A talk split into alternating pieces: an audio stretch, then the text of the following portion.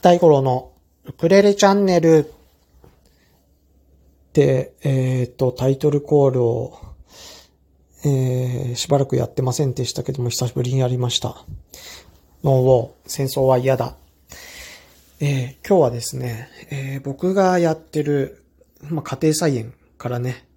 ちょっとだけ、あ、こうなんじゃないかなっていう気づいた、気づいたまあ、僕が思ってること、思ったことをね、話をしたいと思います。はい。えっ、ー、と、最近ね、あの、ミラさんっていう僕が仲良くさせてもらってる人が、えー、7月1日スタートで、えー、全国アンギャを始められたんですけども、そうそう、あの、ミラさんがね、えー、されてる、えー、活動、あれなんて言えばいいんだろう。まあ、運命の道っていうね、えグループがあって、まあ、その活動のね、一つとして今、えー、全国暗記を始められたみたいなんですけども、そう、運命の道。なんかそこでね、僕がね、えー、運命何なんだろう？と思って、えー、考えたことが一個あったんですよ。えー、何のために生きているか。いやー、あの、僕、僕が喋っても説得力ないテーマなんですけど、はい。運命という言葉からね、えー、何のために生きてるかっていうことをちょっとね、えー、考えたことが、えー、僕の家庭菜園に繋がっちゃうんですけどね。はい。あの、僕のき、僕なりの気づきなんでよかったら聞いてください。えー、っと、僕はね、今45歳です。はい。えー、もういい年齢ですよね。こう、社会的に見たら、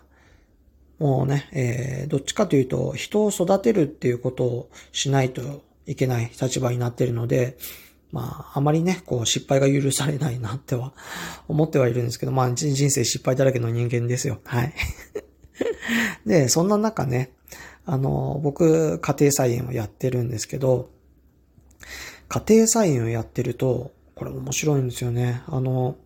まあ、いろんな植物を育ててます。あの、花もあれば、野菜もあれば。で、そんなね、え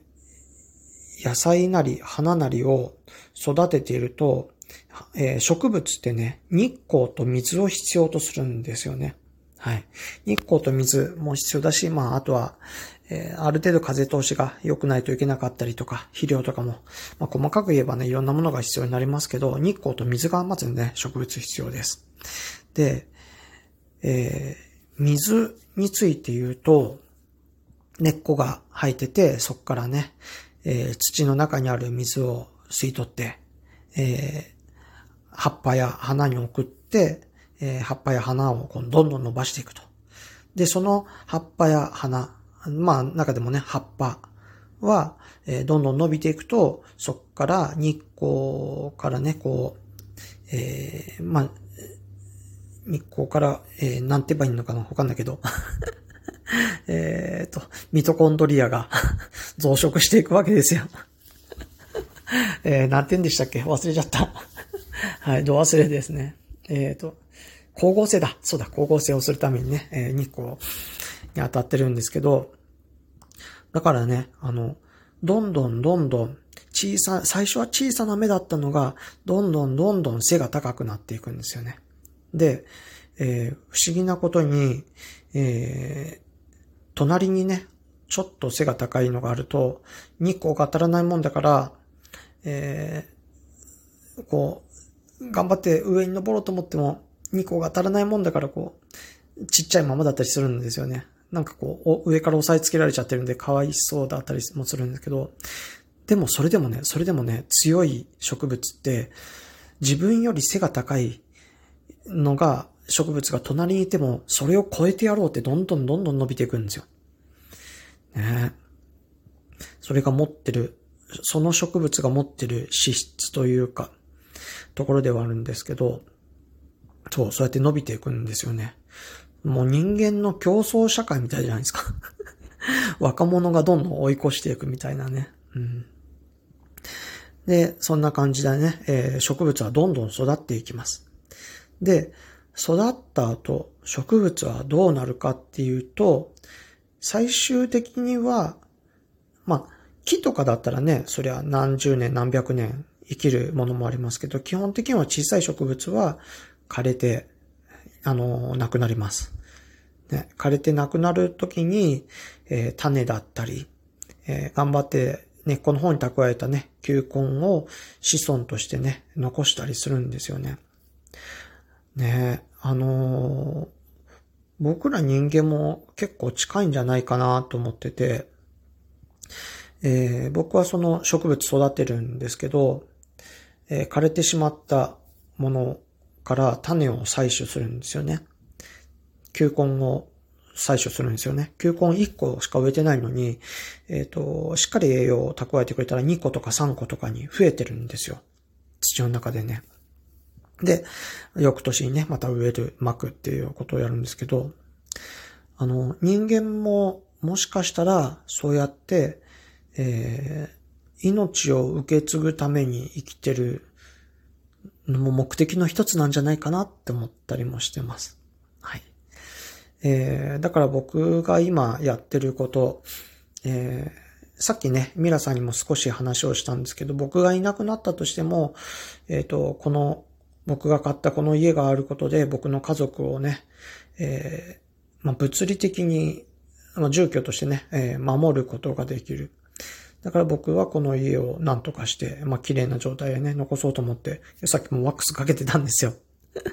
ね、で、庭も、えー、少しでも綺麗にと思って、えー、庭の整理もしたりとか、あとは、まあ、生命保険とかもね、えー、さっき、あ、さっきあの、あ、明日か。明日、ちょっと保険の契約をしようと思っているんですけど、どんな保険の契約かっていうと、この前ね、双子ちゃんが生まれたので、その双子ちゃんの保険です。で、何の契約かっていうと、えっ、ー、と、医療保険です。で、医療保険を、えー、と、まあ、短期払いにできたらいいんですけど、そこまで僕はね、生活費が、えー、ないので、えー、60歳までの払い込み終了にして、えー、そ、その娘ちゃん二人がね、60過ぎた後にね、あの、えっ、ー、と、まあ、なんていうかな、こう、保証だけね、残るように形のものを作ってね、えー、20歳まではとりあえず 払っといてあげて、20歳以降ね、えー、自分で払いなさいって渡しして、あ、今成人18歳か。まあまあまあまあいいや。うん、それでね、渡して、えー、自分で払っていってもらって、なんていうのかな。僕の、えー、設計した保険が、その娘にね、えー、伝わるような、気持ちが伝わるようなものえー、僕がいなくなっても娘がその契約を継続してくれることで、娘のね、えー、そういう病気になって入院した時の、ちょっとしたね、えー、手助けになるようなものを、えー、残そうと思って明日は計画をしようと思ってます。なんかそうやってこう、えー、何のために生きてるかっていうのって、まあいろんな、生きてる最中にね、いろんなこう、うん、目標達成とか、いうのもあったりして、僕は何のために生きてるっていうのもありだと思うんですけど、今の僕、今の僕にとっては、うん、次の世代へ、まあ、もっと言うと奥さんだったり、えー、自分の娘だったりもそうですし、仕事だったら、ね、自分の後輩たちとか、あとは、えー、自分がやってる仕事はお客さんに影響がある仕事なので、そういったお客さん、僕が、えー、教えてる講習のね、えー、生徒さんには、え、僕が経験したものが伝わって、こう、いい形でね、え引き継いでいってもらえるように、えしていくことが、え何のために生きてるっていう部分の、うん、ものになるのかなって思ってます。ね、命を受け継ぐ、えー、知恵を受け継ぐ、うん、気持ちを受け継ぐ、えー、僕はそんなために今は生きてるのかなって、えー、ワックスをかけながら思いました。はい。ということで、えー、家庭菜園ね、えー、いいですよ。みんな、あの、今暖かいんで何でも育ちますから、あの、ホームセンター行ってミニトマトでも買ってくると、あの、いい勉強になると思うんで やってみてください。はい。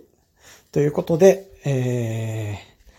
ー、今日はこの辺で終わりたいと思います。最後まで聞いていただいてありがとうございました。大五郎でした。それでは、